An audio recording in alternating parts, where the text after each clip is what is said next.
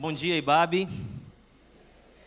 Eu nunca preguei no trem, mas eu já cantei no trem. Houve uma época da minha adolescência que eu fui aquele cristão fervoroso de levar a Bíblia para tudo, qualquer lugar. Era Habibs, era Bíblia. McDonald's, era Bíblia.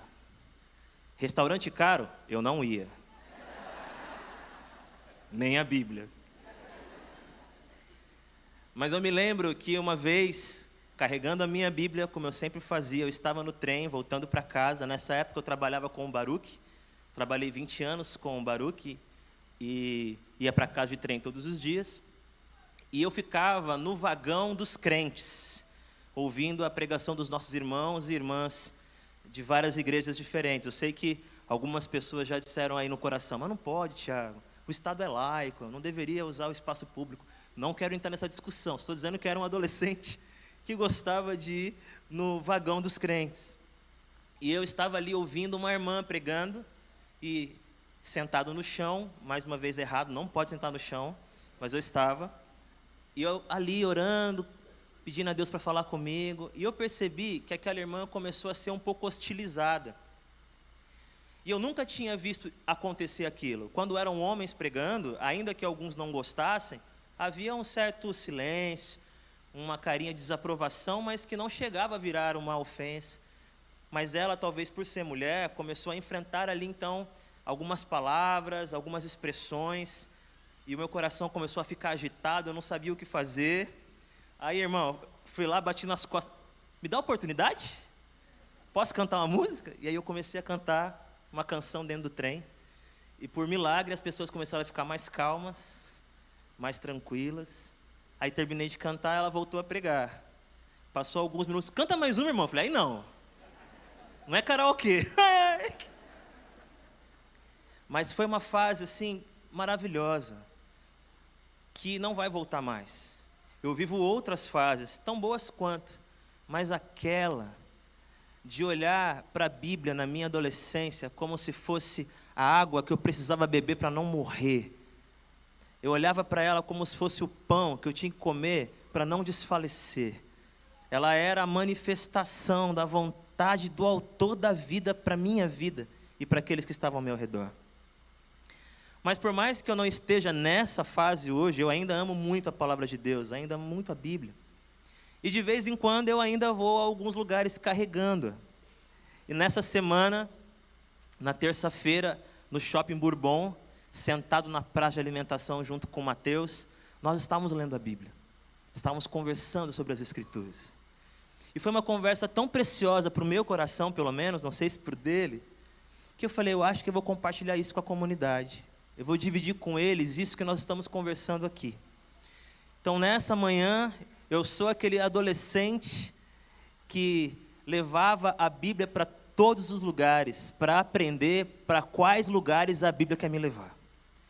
E talvez nessa manhã você também possa fazer esse exercício de não só ouvir como você é hoje, não só ouvir a pessoa que você se tornou, mas também ouvir com outros ouvidos e perceber com outro coração que um dia você já teve alguma inocência que se perdeu, mas que você pode resgatar na sua memória, alguma sede que você um dia é, sentiu e que talvez hoje não seja tão intensa. Não é nada demais o que eu vou falar, é algo muito simples, mas eu queria que você desse ao seu coração essa oportunidade de ouvir assim. Abra, por favor, a sua Bíblia, ou acesse a sua Bíblia, Lucas, capítulo 19 nós leremos o versículo 11.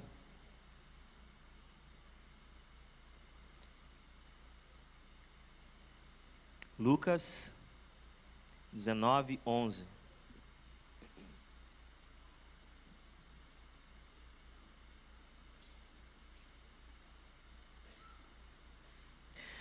Estando eles a ouvi-lo, Jesus passou a contar-lhes uma parábola porque estava perto de Jerusalém e o povo pensava que o reino de Deus ia se manifestar de imediato.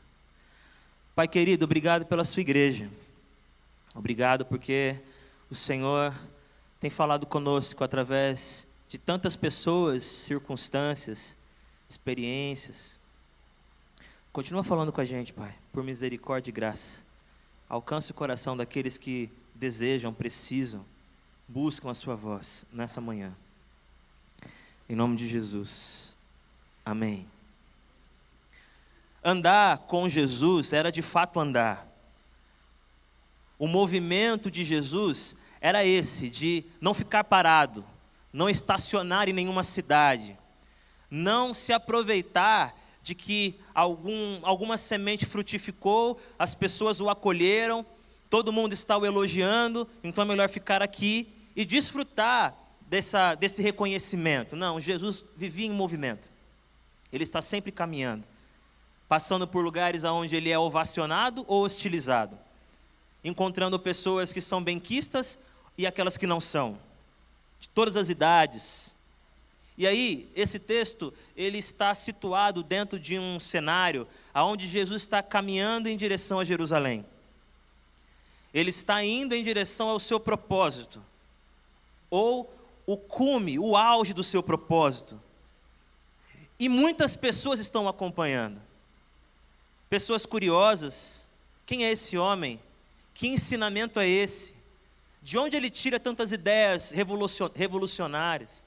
Também estão as pessoas que são contrárias a ele, pessoas que querem pegá-lo em alguma falha, pessoas que querem acusá-lo de algum pecado, de alguma blasfêmia. Existem também pessoas preocupadas que esse movimento agite a estabilidade política. Pessoas estão ouvindo para identificar se ele é contra César, se ele de fato é um rebelde. Ou seja, Jesus está caminhando e muitas pessoas caminham com ele por diversas razões diferentes. Talvez esperando um próximo milagre, talvez desejando um milagre para si. Mas há entre esses que acompanham Jesus os discípulos e discípulas. Gente que entendeu que o Senhor Jesus está trazendo uma mensagem, um ensino, um jeito novo de ser ser humano, de lidar com os convívios, de se colocar no mundo. Essas pessoas, além de, claro, serem abençoadas pelos milagres, ficarem extasiadas com os sinais, elas estão procurando sentido, significado, rumo. Gente que vivia à espera do Messias, daquele que traria libertação, traria dignidade, traria algum tipo de novo jeito de ser Israel. Essas pessoas estão acompanhando Jesus também. Mas nesse único versículo que eu li, o autor diz que Jesus está chegando perto de Jerusalém. E porque ele está chegando perto de Jerusalém, ele muda o jeito de falar com as pessoas que estão caminhando com ele. Porque ele está chegando perto de Jerusalém, ele começa a contar uma parábola. E essa parábola é contada porque o povo pensava que o reino de Deus iria se manifestar de imediato. Nós somos esses que estamos escutando Jesus. Nós somos esses e essas que de domingo a domingo ou em outros dias da semana, em outros ambientes, estamos escutando sobre o Evangelho. Ouvimos sobre o amor, sobre a graça, sobre a justiça, sobre a redenção. Estamos ouvindo constantemente quem deveríamos ser, quem não precisamos ser, quem o perdão já libertou e não precisa mais ser daquele jeito. Estamos constantemente ouvindo sobre Jesus de Nazaré, aonde ele nasceu, por onde caminhou, como ele viveu, como morreu, como ressuscitou. Nós somos esses que estamos ouvindo falar de Jesus, ou das histórias ao redor de Jesus. Mas nós, por sermos esses, corremos um grande risco de não perceber que há uma distância gigantesca entre o que ouvimos e o que pensamos. É muito comum a gente ter a seguinte constatação: há uma discrepância entre o que eu ouço e o que eu vivo, e o que eu faço, entre o que eu digo e o que eu de fato experimento no meu dia a dia. aqui a discussão era é um pouco diferente. Eu quero pensar com você se aquilo que a gente pensa está em harmonia com aquilo que nós estamos escutando. Porque talvez não estamos percebendo a distância que existe entre o que o nosso Senhor tem nos dito e como a gente enxerga o mundo, como a gente percebe a existência. Hoje pela manhã, às nove horas, na verdade, o pastor Malua pregou. E entre muitas coisas que ele disse, ele comentou que nós temos a tendência de, num momento de muito conflito, de muita tensão, seja no trabalho, em casa, com algum desafeto, mesmo sendo discípulos de Jesus, a gente tem vontade de revidar, de agredir, de ser violento. E alguns fazem a seguinte oração: Senhor, ou ilumina ou elimina. Mas essa pessoa que ora assim, por mais que ela não consiga alcançar o ideal, ela está olhando para ele. Ela está dizendo: Eu não gostaria de agir assim. Eu não gostaria de ser violento. Eu não gostaria de ser agressivo. Senhor, me ajuda, senão eu elimino. O problema é quando a gente nem percebe que está sendo violento nem se dá conta que é agressivo. E por isso, nem ora, ilumina ou elimina, porque já estamos eliminando, sem ter sensibilidade suficiente para se dar conta disso. Nós, enquanto filhos e filhas de Deus, e enquanto discípulos e discípulas de Jesus, temos um padrão, um paradigma, um modelo que é Jesus de Nazaré. E Jesus está chegando perto de Jerusalém, o lugar onde o rei vai se manifestar, o lugar onde o Messias vai mostrar quem ele é. E ele tem consciência que o povo está pensando algo totalmente distinto do que ele veio fazer. Enquanto ele está caminhando em direção a Jerusalém, ele está pensando: justiça, justiça. Mas grande parte do povo que o está ouvindo está pensando: vingança, vingança. Enquanto ele caminha em direção a Jerusalém, ele está perto, o seu coração está tomado de perdão, benevolência, acolhimento, nova chance. E o povo, ou grande parte do povo, caminhando com esse mesmo Jesus, e ouvindo esse mesmo Jesus, está pensando: humilhação, vergonha, vamos pisar nos romanos, Vamos mostrar para eles que Moisés estava certo. Eles verão que os profetas não eram mentirosos. Jesus está chegando em Jerusalém. E ele está pensando em redenção.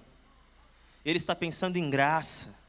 Ele está ensinando que o reino de Deus é diferente dos reinos deste mundo. Mas ele sabe que o povo que está caminhando com ele não consegue ainda aderir a essa estrutura de pensamento. É como se as palavras batessem no peito e morressem. É como se fossem sementes que não chegam a germinar porque os pássaros comem.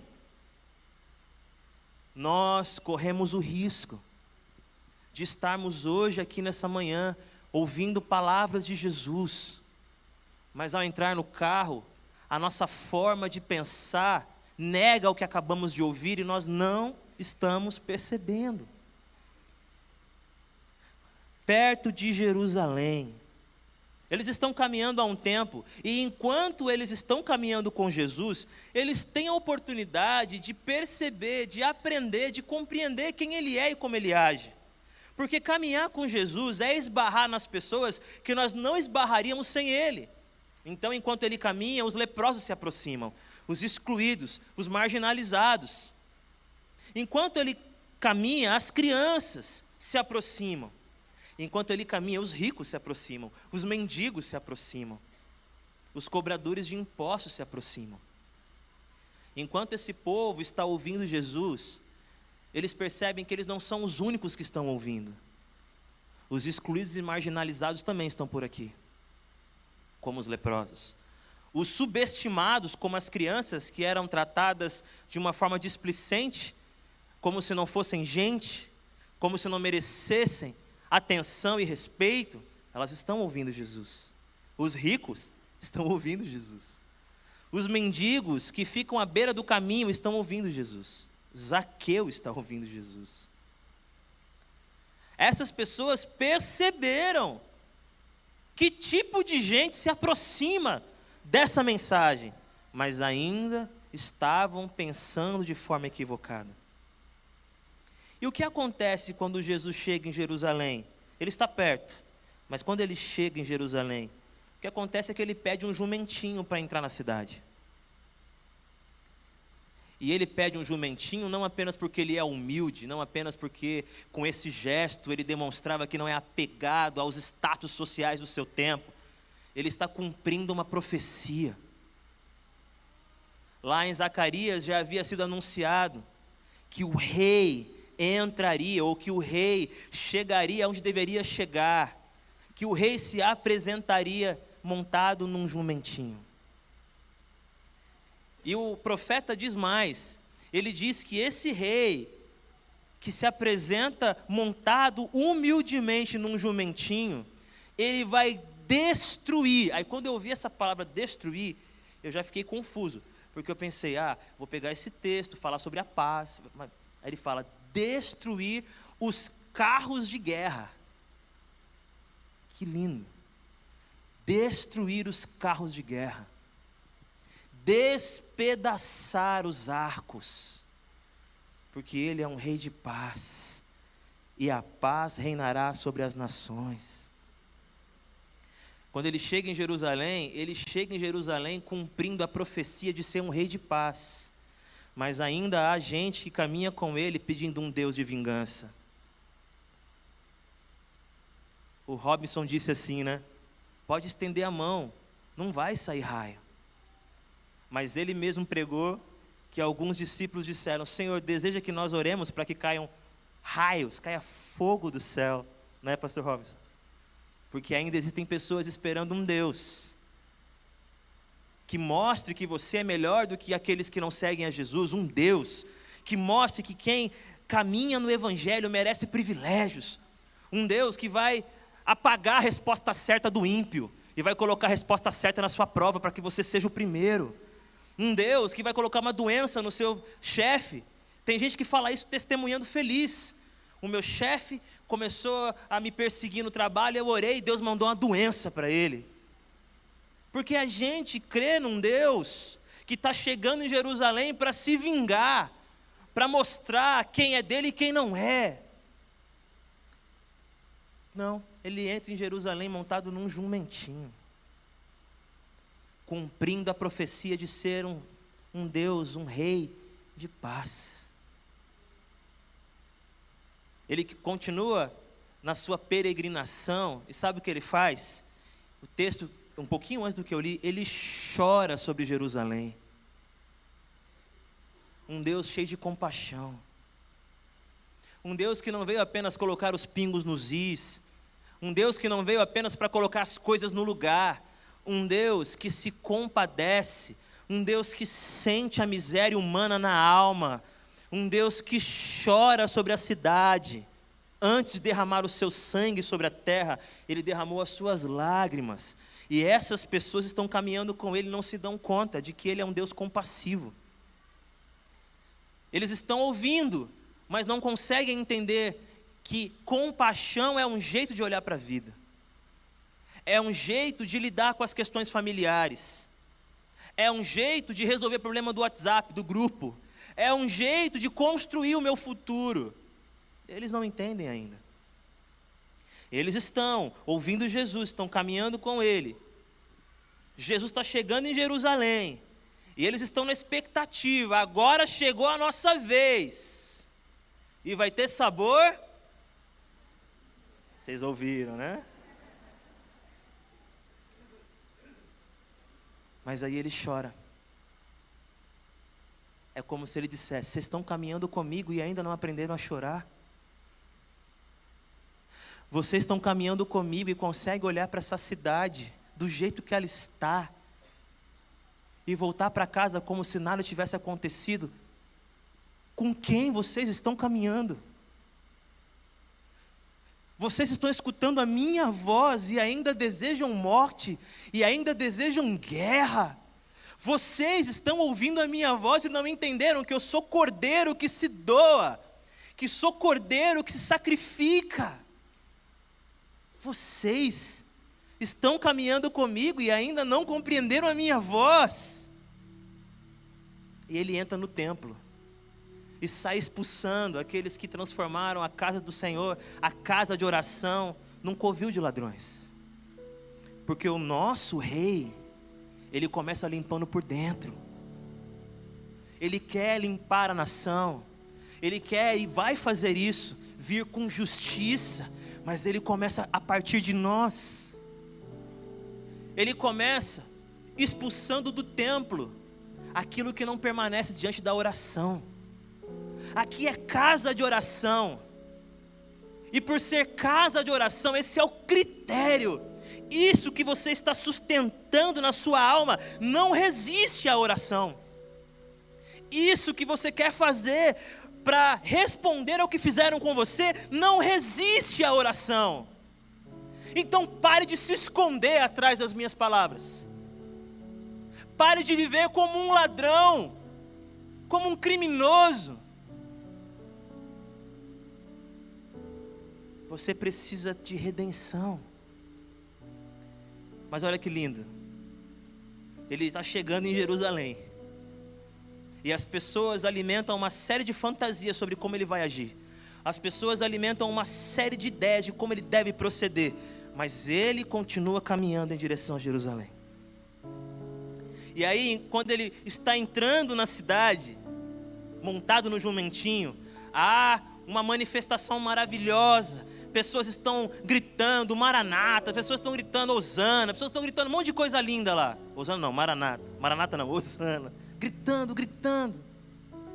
Os fariseus escutam e dizem assim: Mestre, mande que eles se calem, repreenda-os. Eles estão dizendo que você é um rei de paz.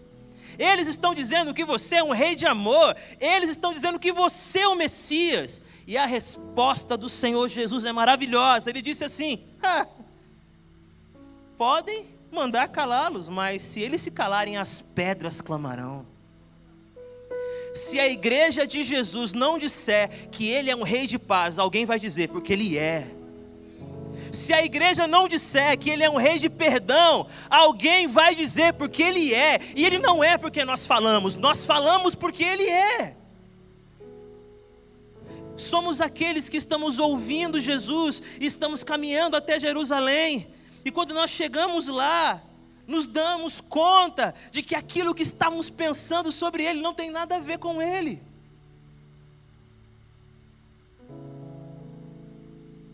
O texto diz: estando Jesus, ou melhor, estando eles a ouvir Jesus, o Senhor contou-lhes uma parábola.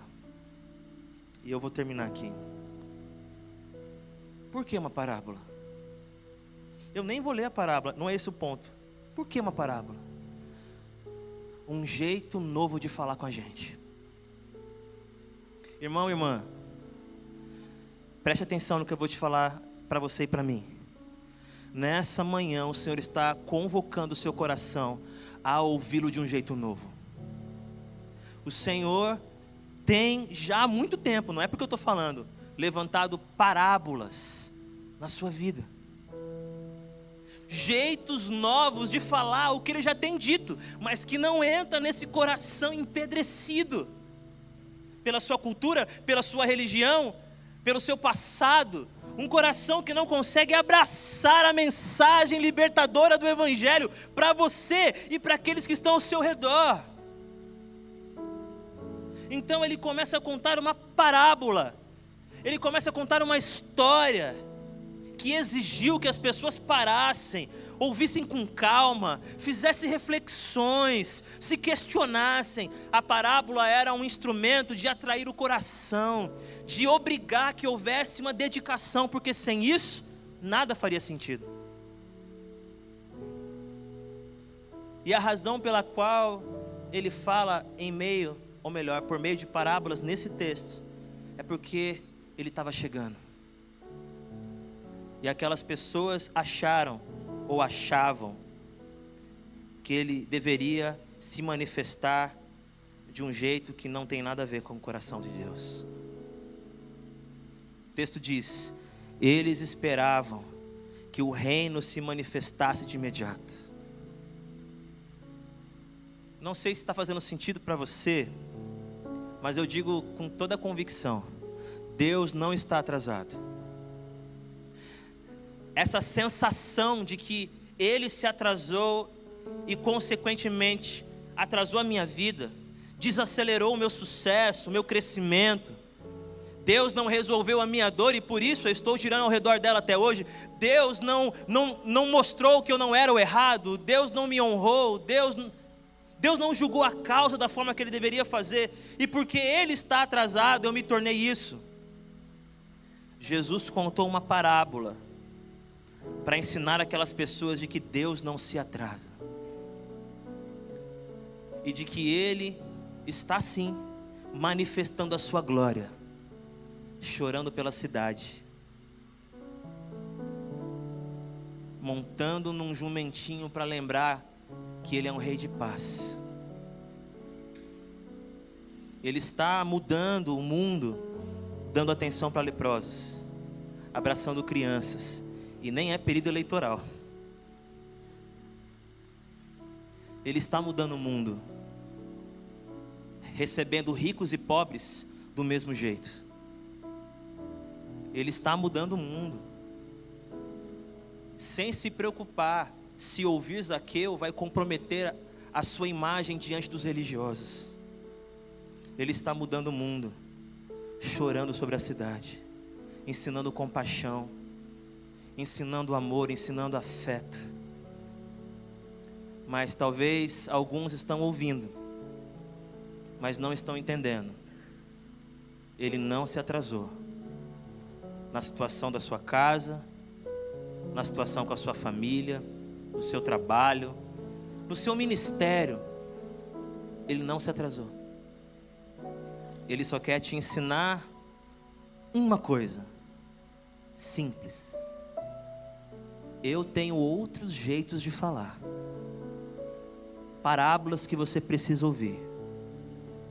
Para que o seu coração volte a pulsar como o meu. Porque vida alegria, satisfação, é olhar e dizer para Ele: Senhor, eu sei o que você vai fazer em Jerusalém. Você está chegando? Eu sei, e eu estou contigo. Quando vierem com agressões, escolheremos a paz. Chorarei contigo. E se todos se calarem, e a minha voz seja a única entre a multidão silenciosa, eu continuarei gritando: Hosana, o rei chegou. Deus abençoe vocês.